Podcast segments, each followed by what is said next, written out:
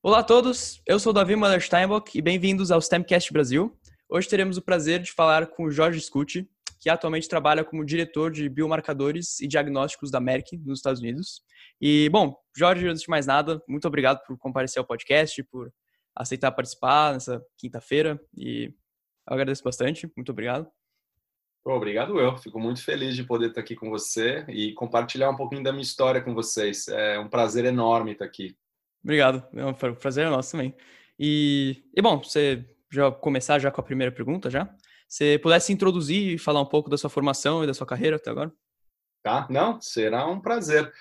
É, meu nome é Jorge, uh, eu sou biomédico de formação, é, eu me formei em biomedicina, então, para muitos que não sabem o que a biomedicina uh, faz, é um curso de análises clínicas, então toda a parte de análises clínicas uh, que envolve né, toda a parte de uh, fluidos biológicos e a, a, a, patologia clínica né, é o que a gente se especializa. É um curso de quatro anos né, de duração. É, e para quem gosta de microbiologia, quem gosta de imunologia, é, as pessoas que falam, ah, eu vou escolher a área da saúde é, porque eu não gosto de matemática.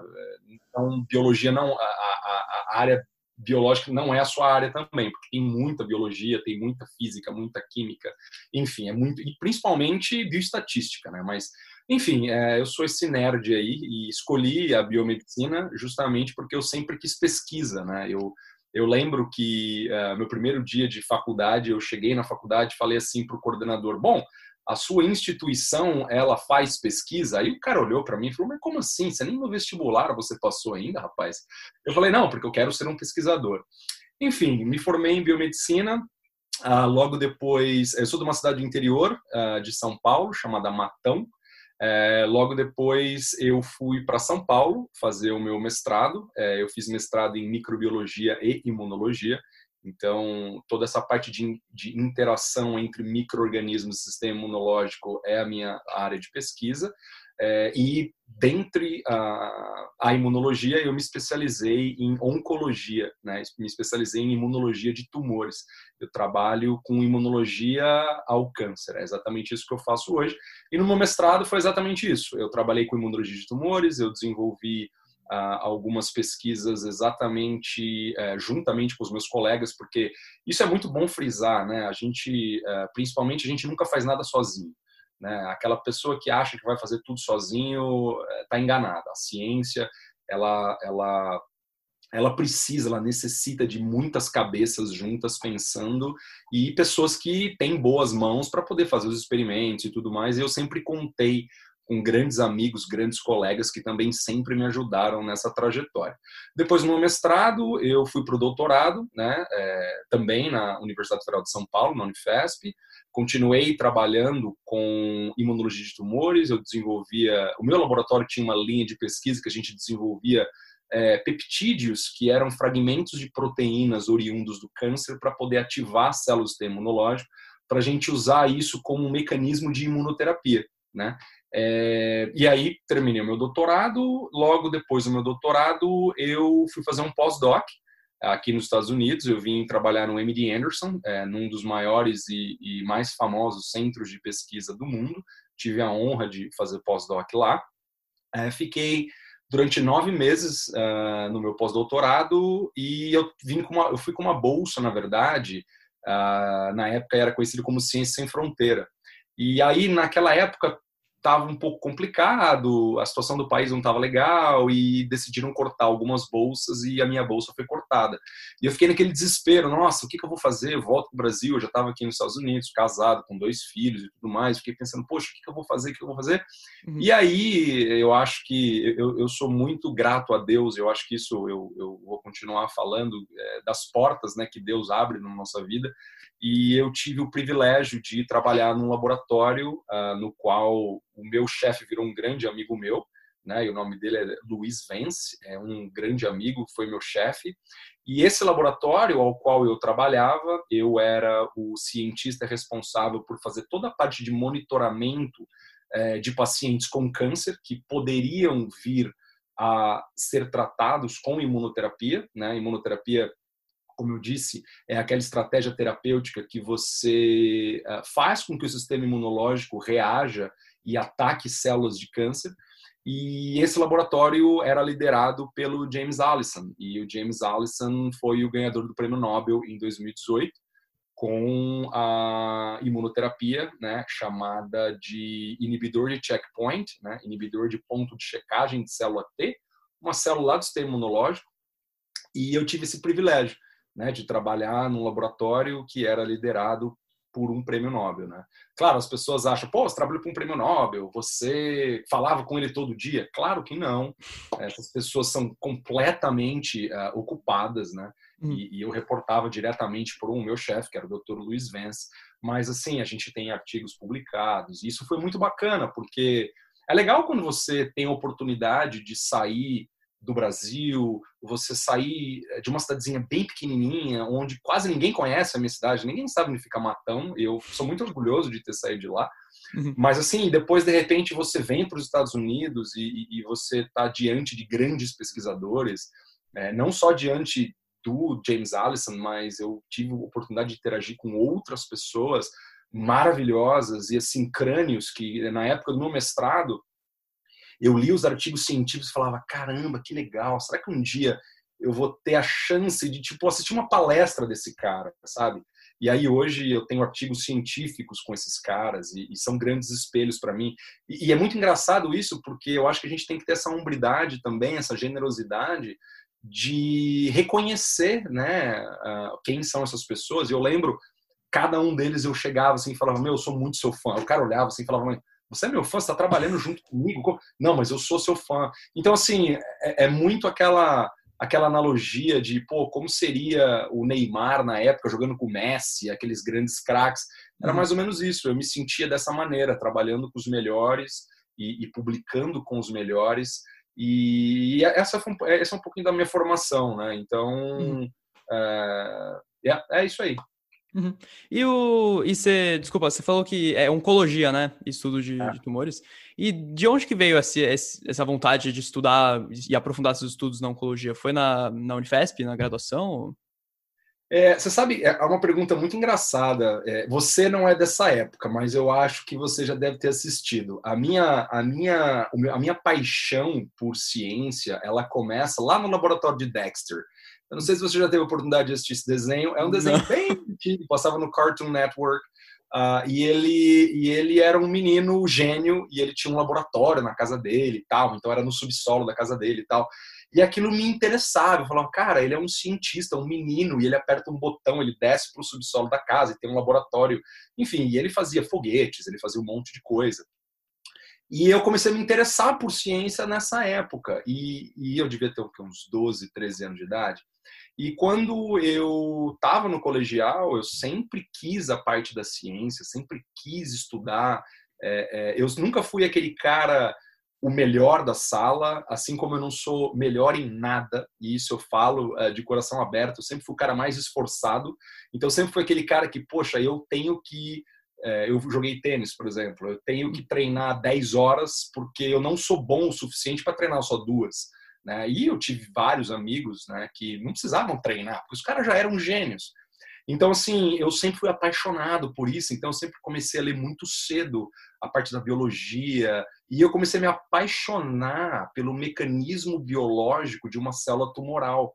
E é maravilhoso o que uma célula de câncer consegue fazer. Claro que agora é complicado porque quando você fala de câncer é, e você personifica o câncer, é o seu pai, a sua mãe, a sua avó, alguém da sua família, seu irmão, é muito triste. Mas se você pensa na, na, na biologia, na estrutura de uma célula e como essa célula consegue sobreviver, como essa célula consegue ter estratégias para sair do sistema imunológico, não deixar que o sistema imunológico reconheça. Eu fiquei fascinado nisso. Eu falei, poxa, eu quero estudar um pouco mais a fundo o que é uma célula de câncer, o que, que essa célula faz, e não somente estudar como ela funciona, como ela é arquitetada, mas como será que eu poderia ajudar Uh, em termos de imunização ou vacinas, ou uh, uh, na forma terapêutica mesmo, como podia ajudar as pessoas né, que pudessem ter câncer é, a viver melhor, a viver um dia a mais, a viver uma, festa de aniversário que não teria oportunidade se não tivesse aquele tratamento. Comecei a me apaixonar, me apaixonei por oncologia e na graduação eu entrei já na graduação sabendo que eu queria fazer pesquisa na área de câncer. Era foi o meu primeiro contato e eu fui uh, assim eu, eu, eu, acho assim eu, Deus foi muito bom comigo porque colocou pessoas maravilhosas e todos os meus professores da época sempre me uh, uh, assim me apoiaram e, e, e me deram pô, todo, toda a bagagem, não só científica, mas assim, pô, vai, não desiste, vai aqui, vai ali, vem por aqui. E até eu te falo isso, você viu que eu já é, falei do Dr. Vence, eu adoro dar nome às pessoas, porque as pessoas que passam na nossa vida, a gente tem que reconhecer isso. Uhum. E, e, uma dessas pessoas foi essa professora de imunologia, Renata Della Libera Jubiliano. Ela hoje é uma grande amiga minha, foi a minha professora, a minha mentora né, junto com um coordenador do curso na época, o Rivaldo Ramos, e eles assim foram maravilhosos. E, e, e, tudo que eu tinha na cabeça, pô, quero fazer uma iniciação científica, eles, vamos lá, é isso aí, faz, a faculdade vai te ajudar.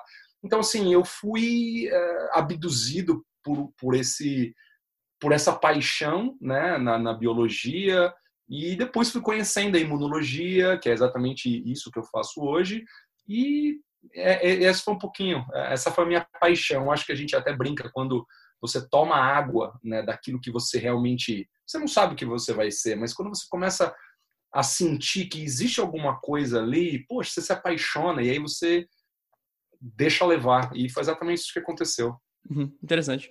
E, e, desculpa, esses professores foram na, na, sua, na graduação ou, ou no mestrado? Na graduação, é. Na graduação. Esses professores foram na graduação é, e depois na, na minha pós-graduação, no mestrado, no meu doutorado, eu tive, de novo, a honra, o privilégio de ser orientado por um dos maiores e um, um dos grandes é, pesquisadores brasileiros, chamado Luiz Rodolfo Raja Gabaglia Travassos, que infelizmente nos deixou no começo desse mês.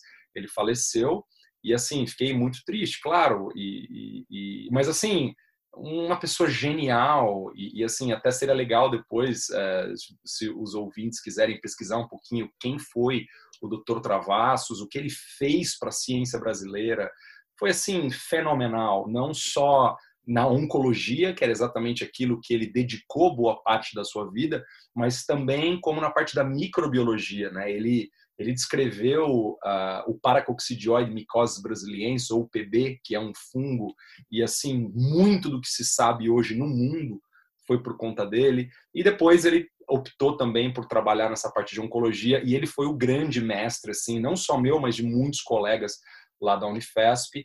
É, é, esses foram assim os grandes ah, mentores que eu tive na graduação e na pós-graduação. Uhum.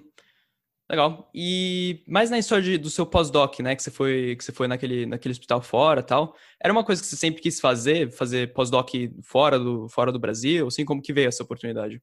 Sim, é, é engraçado porque é, eu sempre fui um cara muito sonhador, né? Então assim, é, coisa de menino, acho que todo mundo tem esse sonho. Às vezes a gente, eu tenho um filho de seis anos, eu pergunto o que ele quer fazer, ele quer fazer tantas coisas, né?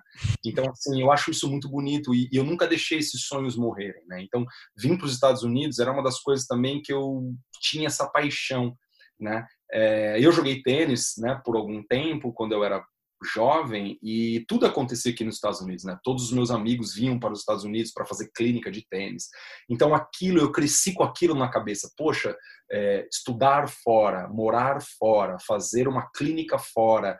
É, o fora seria algo que implementaria algo a mais na minha carreira. Então eu sempre me preparei da graduação, da pós-graduação, já sabendo que eu precisava trilhar esse caminho eu precisava é, desses títulos todos para poder chegar aqui nos Estados Unidos e fazer um pós-doc. Né? Infelizmente, uh, muitos de nós no Brasil, e eu posso falar isso com propriedade, a gente não dá muita atenção para o inglês, a gente não dá muita atenção à literatura, a gente não lê. E, e, isso é um divisor de águas, porque quando eu cheguei aqui nos Estados Unidos, e como eu te disse, eu sempre sonhei em vir para cá, em fazer um, uma pesquisa legal aqui de ponta, o meu inglês era zero. eu não sabia absolutamente nada de inglês. A única coisa que eu sabia era ler alguns artigos científicos, que é termo técnico e tal, mas a fala completamente travada, não falava nada, né? E eu lembro dos meus pais, filho, estuda inglês, é importante, é jovem, rebelde, não, não quero, não, não gosto. Enfim, mas esse sonho de vir para os Estados Unidos, e, e, hoje eu moro aqui, já faz seis anos que eu estou aqui, esse sonho é, de vir para os Estados Unidos começou desde criança, desde molequinho, que eu pensava, pô, quero ser um pesquisador, quero ser um cientista, vou, vou morar fora. E comecei a pesquisar. E aí, graças a Deus, na época, né, o, o eu acho que até hoje deve ter programas assim do Brasil, eu não sei é, como, como anda isso hoje, por conta de toda a crise, infelizmente, que o Brasil está passando na parte de ciência e tecnologia, mas na minha época a gente tinha essa possibilidade, né? Os órgãos de fomento, CAPES, CNPq, FAPESP, eles davam essas bolsas, né? quer dizer, davam não, né? Você tinha que fazer um projeto, não é dar. Né? Eles colaboravam com a nossa vinda para os Estados Unidos. Né? E aí depois, se você conseguisse ficar por aqui e arrumasse um laboratório legal para trabalhar, eles te liberavam. E, e, assim, foi exatamente o que eu fiz, né? Eu vim para cá, fiz um pós-doutorado e aí as coisas acabaram uh, culminando para minha estadia aqui. E aí eu fiquei. Uhum. E mais especificamente das suas pesquisas, a pesquisa que você fez no, no, mestrado foi uma, na verdade, a do doutorado foi uma continuação do seu mestrado, tal? Isso, qual a relação disso com a pesquisa que você fez para o Ellison? É uma boa pergunta, porque a, a por exemplo, assim, quando você entra num mestrado, você segue uma linha de pesquisa. Então, o seu laboratório tem uma linha de pesquisa. Vamos supor, seu laboratório tem uma linha de oncologia. A partir daí, você tem algumas vertentes para onde você pode ir. Né? Então, eu fui para a da imunologia. Dentro da oncologia, eu fui para a da imunologia. Nesse projeto, na época, o meu orientador ele estava buscando peptídeos bioativos que pudessem ativar células do sistema imunológico que pudessem ser usadas lá na frente como uma forma de imunização, como uma forma de vacinação. Né? Claro, a gente trabalhou com modelos experimentais, e na época os modelos experimentais que eu trabalhava eram camundongos. Né? Então, claro, existe um comitê de ética que tem que aprovar o seu projeto, você tem que escrever exatamente quantos animais você vai usar, os métodos, né? enfim, é, é, é bem uh, categórico e muito bem estruturado toda essa parte de comitê de ética. E aí é, eu comecei a trabalhar com isso. E o engraçado, para sua pergunta, é que na grande maioria das vezes os, os mestrandos, doutorandos, eles seguem a mesma linha de, de trabalho eles seguem a mesma linha de pesquisa. Então, eu segui do meu mestrado para o meu doutorado, eu continuei. Né? Então, o mestrado, você não precisa fazer absolutamente nada inovador. Né? Você pode reproduzir alguns experimentos, você pode ah, claro, colocar uma coisa nova aqui, uma coisa nova ali, mas não precisa ser nada inédito.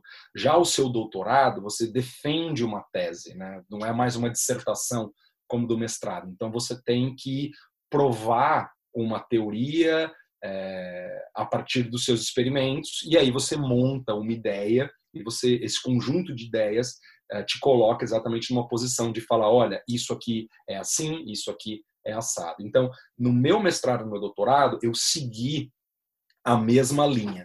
E eu trabalhava com peptídeo bioativo. Né? Então, de novo, imunologia.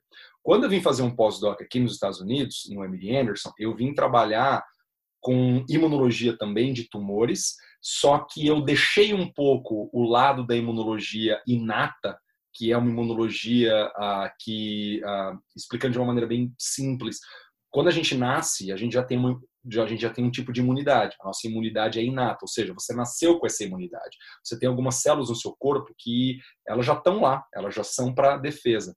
Então, no meu mestrado e no meu doutorado, eu trabalhei um pouquinho com essas células e um pouquinho com células de um outro sistema, que é o sistema adaptativo, que, são sistema, que é um sistema que você precisa gerar uma memória, você gera uma ativação, e é exatamente isso que te dá o, te confere uma proteção a longo prazo. Aí tem uma outra classe de células chamada natural killers, que é exatamente composta lá pela imunidade inata. Eu não trabalhava com essa célula. É, eu trabalhava mais com macrófago, com célula dendrítica e tudo mais. Quando eu vim aqui para o pós-doc, tinha uma linhagem de glioma que a gente chama de glioma pontinho difusamente intrínseco, né, ou DIPG. é um glioma pediátrico e infelizmente o prognóstico de pacientes, principalmente jovens, né, de 4 a 7 anos, é mínimo. Essas, esses pacientes eles acabam morrendo justamente porque não tem terapia, né? É, e eu vim trabalhar exatamente para desenvolver uma vacina, né, baseada em célula de, de NK, que a gente pudesse começar a tratar pacientes pediátricos com essa vacina. E aí eu desenvolvi exatamente durante nove meses uh, essa pesquisa, porque logo depois eu saí desse laboratório e fui trabalhar para o laboratório do Jim Allison. O Jim Allison também com toda a parte de imunoterapia, mesma coisa. Continuei seguindo a mesma linha, não saí da imunoterapia, só que agora eu fui para uma outra linha da imunoterapia. Eu fui exatamente para aquela linha que a gente chama de imunoreguladores, ou seja, criar um anticorpo que consegue é, brecar o seu sistema imune quando o tumor pede para que ele não reconheça a célula. Então, é uma outra forma de terapia. E aí eu fui trabalhar com isso. Então, assim, mestrado, doutorado, continuei com a mesma linha. Aí o pós-doc, eu fui um pouquinho para uma outra linha, mas ainda na área de imunologia de tumores. E no, no, quando eu trabalhei com o Dean Allison, no laboratório dele, na verdade, que ele liderava esse, esse, esse uh, laboratório, eu trabalhava fazendo toda a parte de monitoramento de pacientes com uma outra visão da imunologia. Mas tudo uh, embaixo da, da do guarda-chuva da imunologia e da oncologia. Essa parte de monitoramento de pacientes era, era mais para a parte bioestatística, assim, ou era mais teórica, assim, tentando desenvolver uma, uma teoria do, então, a gente tinha. É, não, boa pergunta. A gente tinha, porque, na verdade, é o seguinte: uh, hoje existem alguns biomarcadores que a gente pode avaliar no sangue do paciente ou então no tecido do paciente que podem dizer para a gente se esse paciente vai ou não responder a uma terapia, vai ou não responder à imunoterapia. Então, o que eu fazia, eu tinha todos os dados, por exemplo, de pacientes que faziam imunoterapia, né, nesse hospital, e eu tentava identificar por qual razão esses pacientes não respondiam ao tratamento e por qual razão muitos deles uh, desenvolviam uma resposta. E aí, quando você colocava as duas, um do lado do outro, você conseguia achar alguns marcadores que os respondedores tinham, que os não respondedores não tinham. E isso é muito legal, sua pergunta, porque envolve uma, uma, uma equipe multidisciplinar, não só de cientistas da área de biológicas, mas da área uh, uh, de exatas. Tinha muito cientista amigo meu que, claro, bioestatístico, sem bioestatística a gente não consegue provar absolutamente nada, né?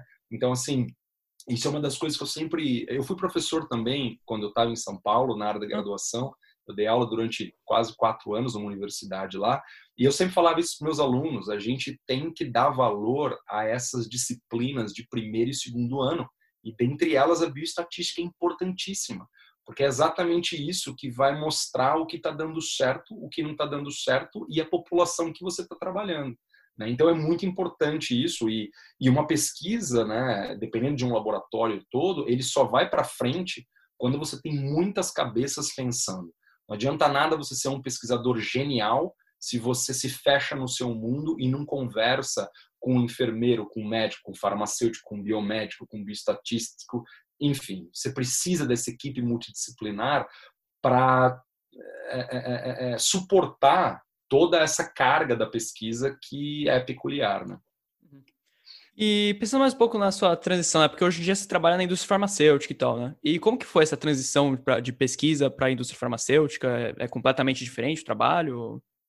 Uma ótima pergunta também, Davi. É, é, é engraçado porque, é, assim, eu, eu, eu sempre quis trabalhar para a indústria. É, é, é engraçado. E, e, isso é, é, é, exatamente a razão pela qual eu fiz mestrado, doutorado, pós-doc, é, fui trabalhar num laboratório de ponta, porque eu sabia que a indústria exigiria né, essa, essa história. Né? Então, assim, é, como eu disse, eu comecei o mestrado justamente para poder ajudar pessoas, a tratar pessoas. Só que quando você está na parte da pesquisa, principalmente a pesquisa experimental e a pesquisa básica, que é exatamente onde eu estava, eu trabalhava muito com camundongo. Uhum. Então, eu tinha que desenvolver teorias e tentar provar alguns, algumas dessas teorias baseadas em experimentos com camundongo. E para você passar de camundongo para seres humanos, aí você teria que ir para um outro, um outro centro.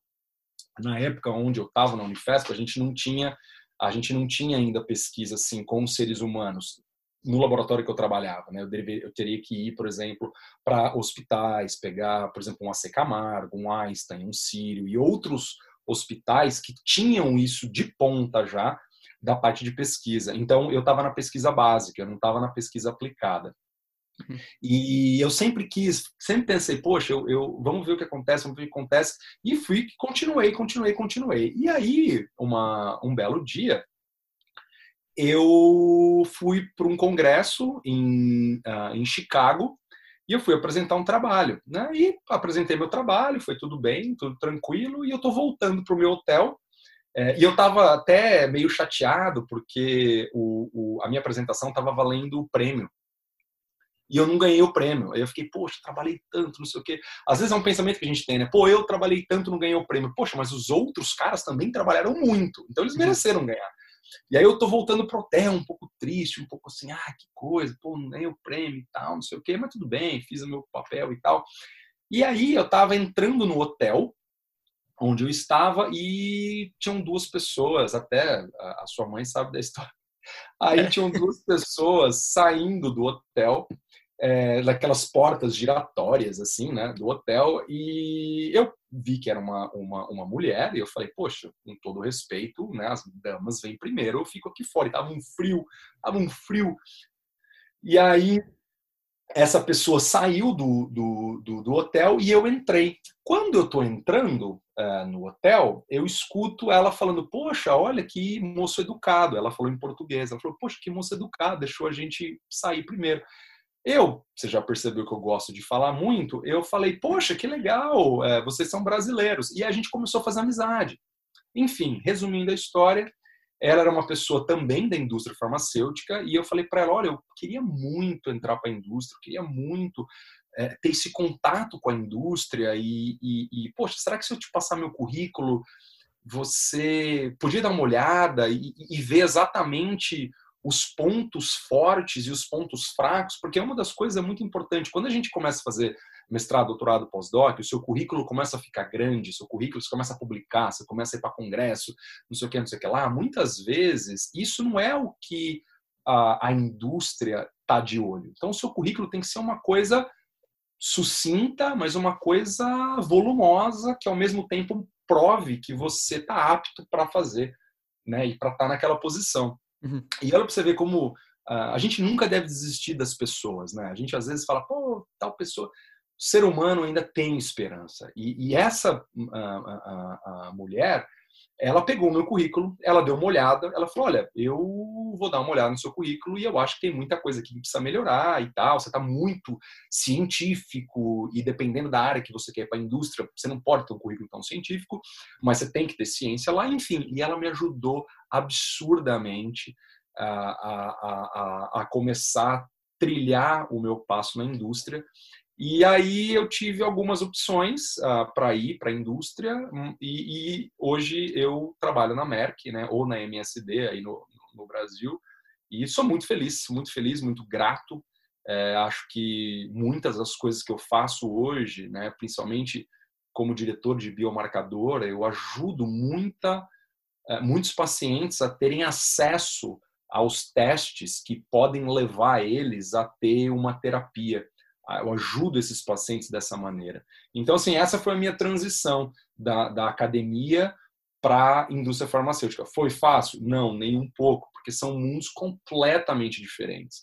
Né? São mundos, assim, claro, se você vai para a indústria farmacêutica na área de pesquisa da indústria, é praticamente nivelado, né? Porque também eles têm pesquisa básica, eles também têm pesquisa aplicada.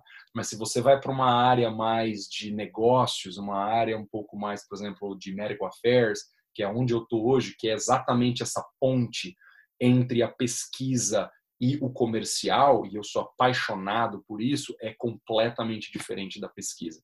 A pesquisa é importante porque te dá essa bagagem, te dá essa, essa experiência, essa vivência para você poder falar com propriedade.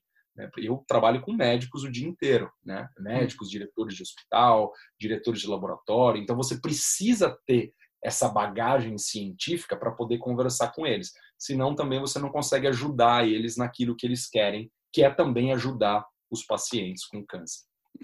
E pelo, pelo, que eu entendi, teve também bastante motivação por essa de ajudar pacientes, né? Que na academia você falou, né? Você trabalhava com vários é, camundongos, né?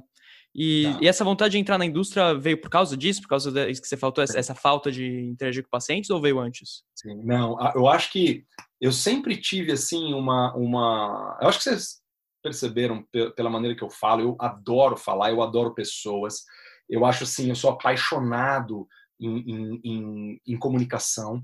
E assim, uh, eu acho que eu sempre tive isso comigo, assim, de gostar de pessoas, de querer ajudar pessoas, de querer dar o meu melhor para ajudar o próximo, né? E a melhor maneira que eu encontrei de ajudar o próximo é com essa parte nerd, né? De, de você ser um pesquisador e você tentar é, é, é traduzir o que você sabe para o próximo. Então, quando eu comecei o mestrado, primeira coisa que eu fiz foi dar aula. Então, eu virei professor aos 24 anos de idade. Hoje eu tenho 35. Aos 24 anos de idade, quando eu estava no meu mestrado, eu tinha entrado no mestrado, já fui dar aula. Porque eu falei, poxa, eu preciso ajudar as pessoas a ser bons profissionais. Eu preciso ajudar esse futuro do país na parte, claro, a, a, a, em nível de universidade, a ser bons médicos, a ser bons biomédicos, a ser bons farmacêuticos, a ser bons fisioterapeutas, porque eu dava aula para o primeiro e segundo semestre, era o primeiro ano de faculdade, então o pessoal estava entrando na faculdade, saindo da, da do, do, colegial e é a mesma transição. Você fala, poxa, hoje você está num colégio, pô, amanhã você está numa faculdade. Então sua vida muda do dia para a noite. Então eu queria ser essa pessoa, eu queria ser esse vetor de conhecimento, eu queria mostrar, da mesma maneira que eu falo, a minha paixão por ciência, a minha paixão é, é, por, por a, a, a, parte de imunologia, eu queria passar isso para as pessoas. E quando eu comecei a dar aula, exatamente a minha cabeça já estava, poxa, mas eu tenho que fazer meu doutorado, tenho, porque eu quero ir para a indústria.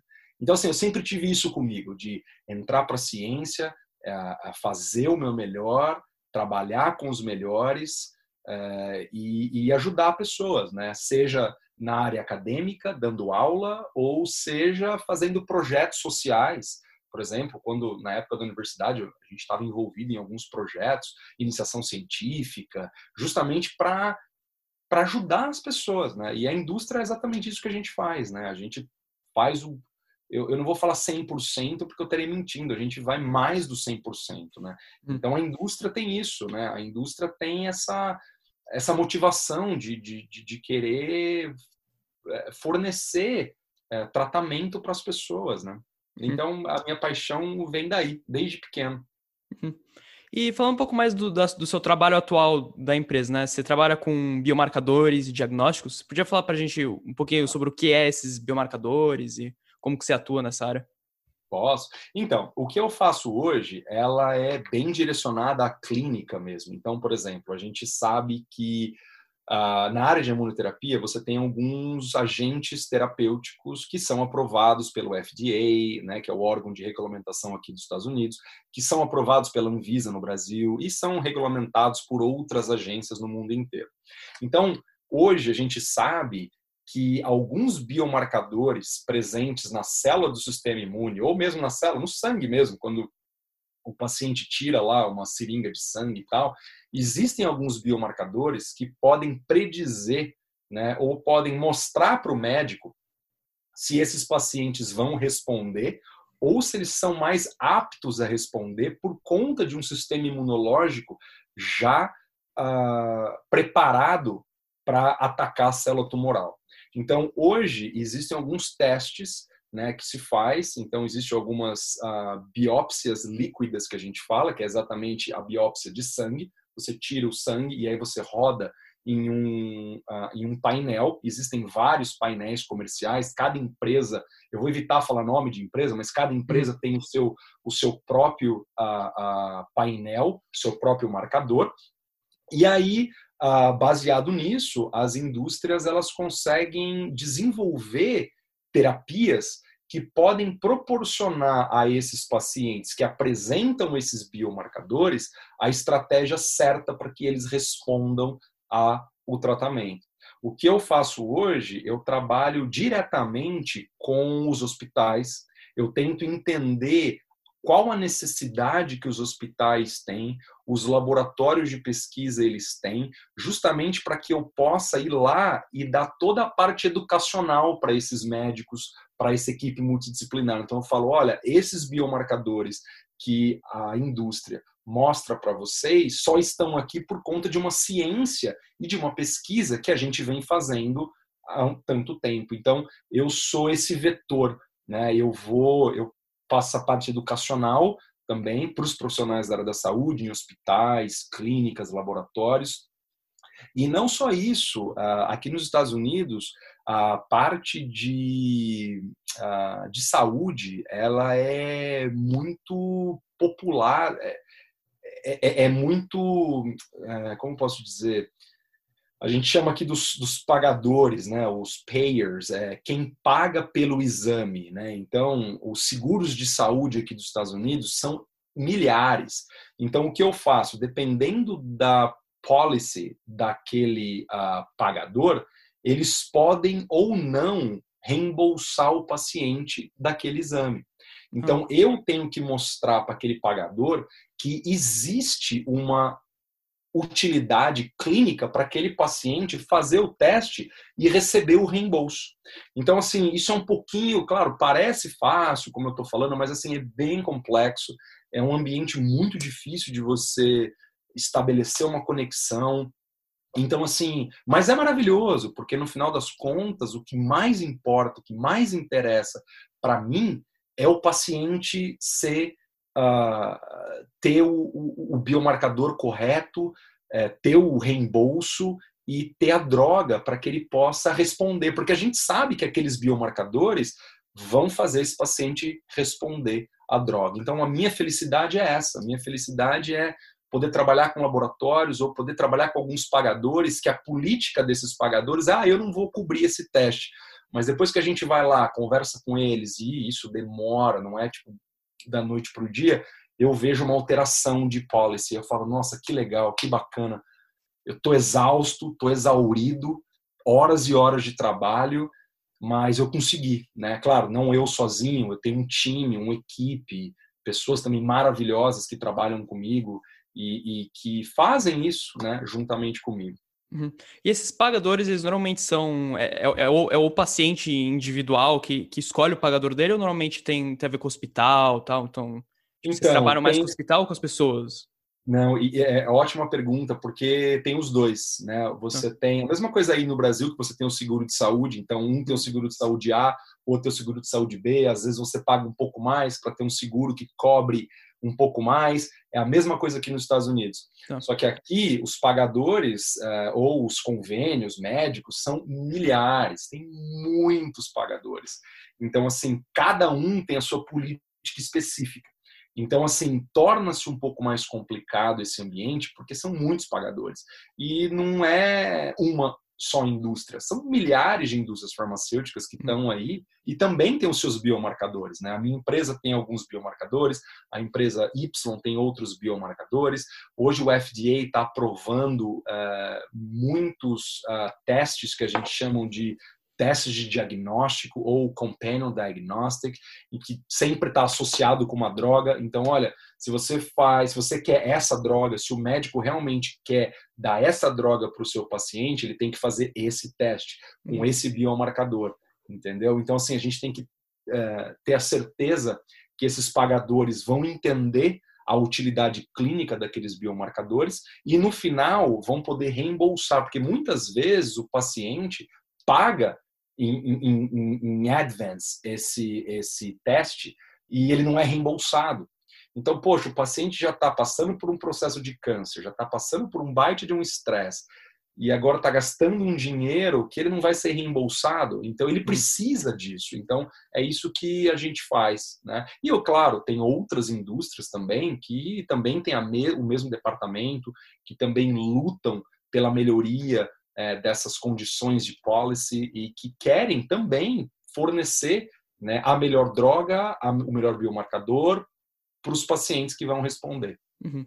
E pelo que eu tô ouvindo, é uma, tem bastante comunicação também, né? Porque no final das contas é você interagindo com esse pessoal desses pagadores e tal. E você Sim. faz isso através do que? São, são é, igual você falou, tipo, são reuniões com, com médicos desses convênios ou como é. funciona? É, é engraçado porque eu acho que agora a gente tem o, o pré-Covid e o pós-Covid, né? Sim. O pré-Covid, o pré-Covid-19, a gente via, eu viajo muito, então a gente viajava. Poxa, então, por exemplo, eu cubro todo o território northeast dos Estados Unidos, então eu vou lá de uhum. Connecticut até a Flórida. Então esse é o meu território.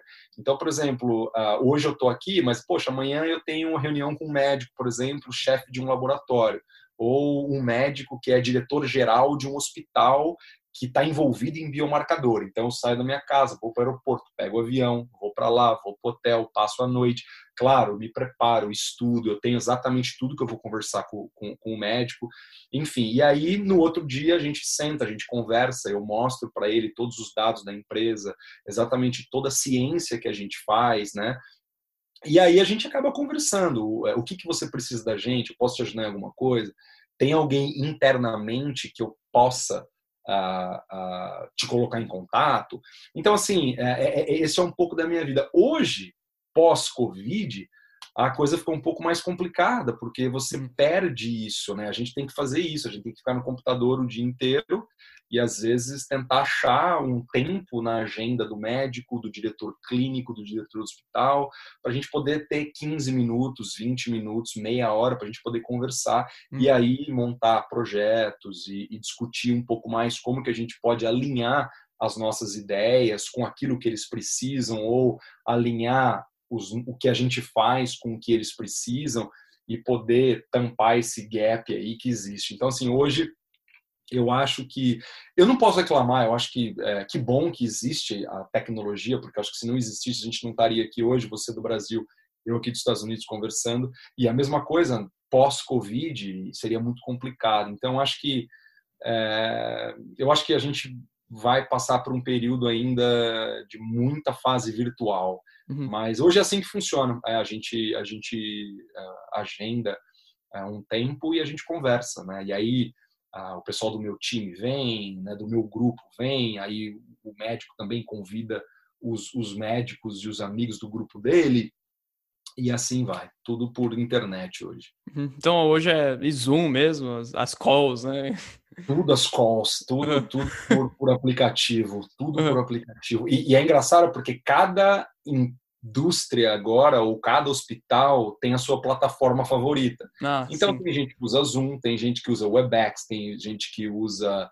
Uh, esqueci, o Teams, né? Microsoft Teams, tem Blue Jeans, tem um monte de plataforma.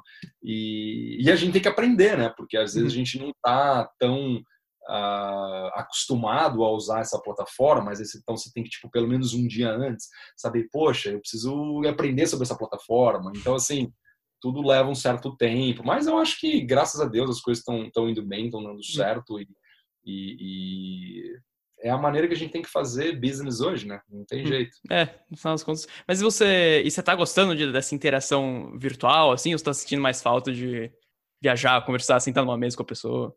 Ah, eu sinto falta. Eu sinto falta do, do calor humano. Eu sinto uhum. falta do olho no olho. Eu sinto falta da presença. Eu sinto falta do poder apertar uma mão e te falar, pô, prazer em te conhecer. Sabe aquela energia, aquela uhum. coisa que você só tem física, né? É difícil. É, por exemplo, a, agora a maioria dos, dos meetings que eu participo, eu não ligo a câmera, né? Só fone. Então, às vezes você fica imaginando, poxa, como essa pessoa é? Tipo, como essa pessoa tá falando? Porque a gente sabe que o body language é muito importante, né? Então você consegue tirar conclusões baseadas em body language. Então, assim, poxa, se eu às vezes faço uma piada, é, será que a pessoa vai entender se ela não tá me vendo? E a gente tem essa barreira do inglês com o português. Aqui as piadas não são tão engraçadas como se fosse em português, ou às vezes as piadas em inglês, em português, não são tão engraçadas como em inglês. Então tem que ter um pouco mais assim essa sensibilidade, não brincar muito, uhum. né? Eu, claro, eu sou um cara sempre brincalhão, eu gosto disso, as pessoas já me conhecem, mas assim, quem não me conhece, eu tento fazer uma, uma call assim um pouco mais sério e aos pouquinhos eu vou jogando para quebrar o gelo aqui, um gelo ali, que seria completamente diferente se eu tivesse cara a cara com essa pessoa, porque essa pessoa uhum. vai ver, eu tô dando risada, Sim. vai ver os meus olhos, movendo, vai ver, né? movendo, vai ver que eu tô brincando, vai ver uhum. que eu tô mexendo a mão. Mas assim, é é desafiador. Eu acho que é desafiador. Só que por outro lado também, é vantajoso, porque você consegue colocar pessoas do mundo inteiro uh, no mesmo tempo, bem, em vez de você fazer com essas pessoas viagem, porque uhum. uh, no começo do ano passado eu viajava muito. Então, por exemplo, hoje eu estava aqui, amanhã você tem que estar tá na França, depois você tem que estar tá na, na, na, na, na, Espanha, depois tem que estar na Inglaterra. Isso é cansativo, a viagem de você pegar o carro, ir para o aeroporto, aeroporto, vai para o hotel, hotel. da família. Exato, tem um pré-meeting, aí depois tem a família. Então é cansativo, né? Claro, hum. é, eu, eu amo fazer, mas é cansativo. E a tecnologia hoje nos permite ficar em casa e eu ter uma reunião aqui e conversar com meus amigos, né, que estão no Japão. Uhum. Hoje eu estou mais Estados Unidos, eu não estou mais viajando como eu viajava antes, porque antes estava mais a parte global, mas hoje eu estou mais nos Estados Unidos. Então, assim, é, são os prós e contras, né? Uhum. É, e na escola, inclusive, isso aqui a gente está indo bastante. É engraçado que você falou de milhares de plataformas. Na a nossa escola, cada professor acabou decidindo a sua. a gente, uma hora vai para o Google Meet, outra vai para o Zoom, outra vai para o Teams. Fica um é. caos, mas é, tem que adaptar, né? Né? Não, igual os meus filhos, meus filhos também. Aqui a gente começou a parte virtual né, das escolas uhum. é, e a mesma coisa. Tem professor que usa uma plataforma, tem outro professor que usa outra plataforma, e os meus filhos, um tem sete, outro tem seis é difícil, eles não sabem fazer tudo sozinho, então você tem que ficar sempre ali, e aí você tem que, pô, agora tem uma reunião, então a minha esposa está com eles, então assim, aquela aquela loucura, aquela correria, mas no final uhum. das contas, né, a gente está aqui e, e, e, temos saúde, e as coisas estão acontecendo e, e, a gente tem que agradecer, agradecer por que está uhum. acontecendo, né, que é triste o que está acontecendo, não só no Brasil, no mundo, esse Covid, né, muitas pessoas é, morrendo por conta né, de uma de uma doença que até cinco meses atrás ninguém sabia exatamente as formas né, de como que essa doença progredia, né, e a ciência, a pesquisa, cada vez mais mostrando, olha, vamos por aqui, vamos por ali. É muito triste você ver tudo isso acontecendo, né? E claro, hoje no Brasil eu tenho família no Brasil, os meus pais, os pais da minha esposa, todos estão no Brasil, e a gente fica vendo o que está acontecendo, né? Dói o coração, é, é, é, complicado. E aí a tecnologia nos ajuda a isso também, a ligar, oi pai, oi mãe, oi vó, e conversar e, e, e tentar reduzir essa distância, né? Uhum. É, é, no final das contas, graças a Deus que a, a maior preocupação é, é no virtual, né? E... Mas todo mundo, né? Todo mundo não, né? Mas saúde nessa hora acima de tudo, né? Yeah, é, com certeza. E, Jorge, uma pergunta mais, é, mais abstrata, mas da, aonde que você se vê num quesito profissional, na vida em geral, daqui a 10 anos? Nossa, é uma pergunta difícil, hein? eu acho que, é, eu acho assim, eu não consigo predizer exatamente o que eu quero ou onde eu quero estar. O que eu sei é o que eu não quero. Eu não tá. quero ficar um cara obsoleto eu não quero ficar um cara egoísta, eu não quero ficar um cara que acha que sabe tudo e não quer aprender.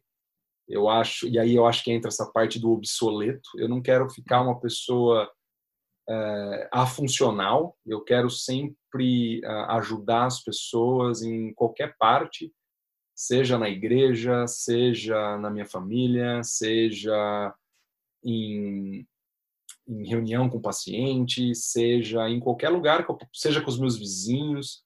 É, eu acho que a gente tem sempre está aprendendo, né? Eu acho que quando a gente parte do princípio que eu não preciso aprender nada, pô, esse é o primeiro sinal que você está completamente errado. Então, eu acho que daqui 10 anos eu quero continuar com essa fome, com essa ânsia que eu tenho de aprender, de estudar cada vez mais. E, e é engraçado porque às vezes as pessoas eu converso, e né, eu lembro na época que eu tava, quando eu era professor, os meus alunos, pô, professor, você tem mestrado, você tem doutorado, pô, eu falei, eu não sei nada, eu não sei absolutamente nada, eu acho que quanto mais eu estudo, menos eu sei.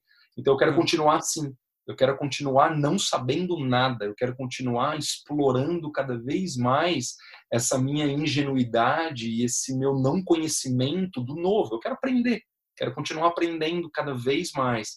E eu acho que isso é importante para todo mundo, né? A gente não é porque a gente tem mestrado, doutorado, pós-doc, não sei o que, não sei o que lá, que você, pô, vou parar por aqui. Não, a gente tem que aprender. E eu tenho tanta coisa que eu quero aprender, eu quero conhecer novas culturas, eu quero viajar o mundo, tem lugares, sonhos que eu tenho, uh, uh, uh, que eu quero né, é, chegar.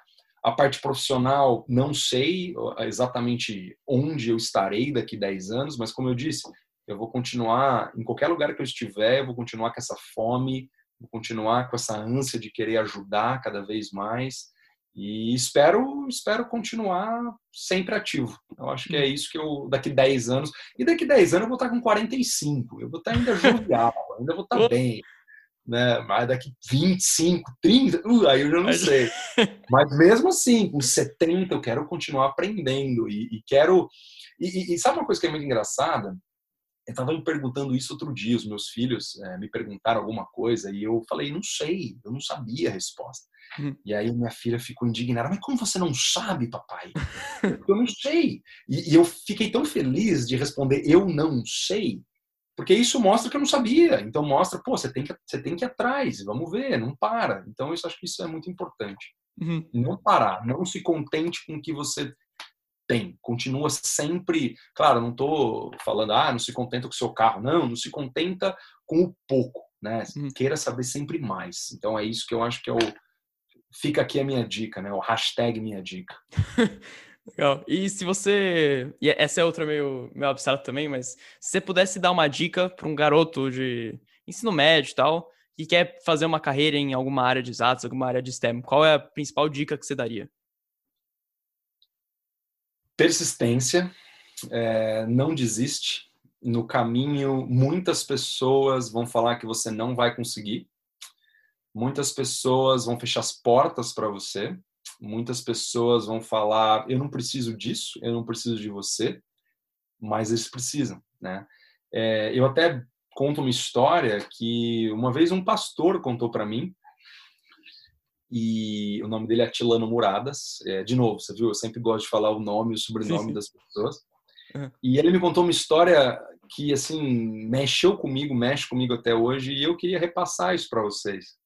Ele conta, assim, que, é né, acho que deve ser uma, uh, uma história, não sei de quanto tempo atrás, mas a história é a seguinte, que tinham dois menininhos uh, brincando no gelo, né, de patinar, e patinava aqui, patinava ali, patinava aqui, patinava ali, e um desses menininhos caiu dentro da água, né, e o gelo congelado, ele entrou, imagina a temperatura da água, essa criança devia estar tá já entrando em hipotermia e tudo mais, e a criança estava desesperada, e, e ao invés dela ir para cima, ela começou a ir para o lado, né, do gelo, e aí tinha aquela placa de gelo e a criança não conseguia sair. E aí um menininho, o amigo, tirou né, o, o esquisinho, o patins lá, não sei o nome daquilo, e começou a bater assim no gelo, pá, pá, pá, bater, bater no gelo, até que ele conseguiu quebrar o gelo e puxar o amiguinho para fora da água. E aí começaram a vir várias pessoas assim falar: "Poxa, como assim? Como que você conseguiu? Como que você teve força? Para poder tirar esse seu amigo dentro da água. Você é só um garoto de 12 anos de idade. Meu, impossível. E aí vira uma pessoa e fala: é exatamente por isso que ele conseguiu. Porque não tinha ninguém do lado dele falando que ele não ia conseguir. E ele foi lá e ele conseguiu, ele salvou o amigo dele. Então é mais ou menos essa a história assim, que eu acho que é, eu queria passar. Não, não permita que ninguém é, afete aquilo que você quer. Eles podem até falar, podem falar, olha, hum, realmente, olha, você tem uma condição, por exemplo, ciência ah, ah, não é tão legal, ou não vá por aqui, não vá por ali, ou ah, você não é tão bom assim. Não, se você quer alguma coisa, vai atrás.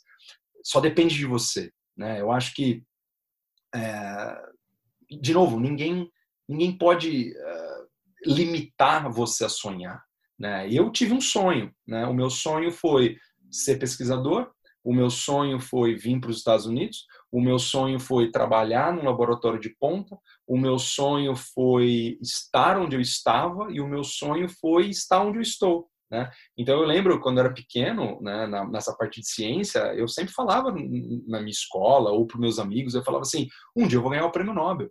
Um dia eu vou ganhar o prêmio Nobel. Eu não ganhei o prêmio Nobel e nem vou ganhar o prêmio Nobel. Mas eu tive o prazer de trabalhar num laboratório que foi liderado por um prêmio Nobel, né? E, e, e tenho artigos científicos com ele. Claro, tudo isso por conta de um sonho que eu não deixei morrer. Tudo isso foi por conta de pessoas maravilhosas também. Eu posso falar da minha esposa, da minha família, da família da minha esposa, que me deram esse suporte. Então, eu acho que é isso.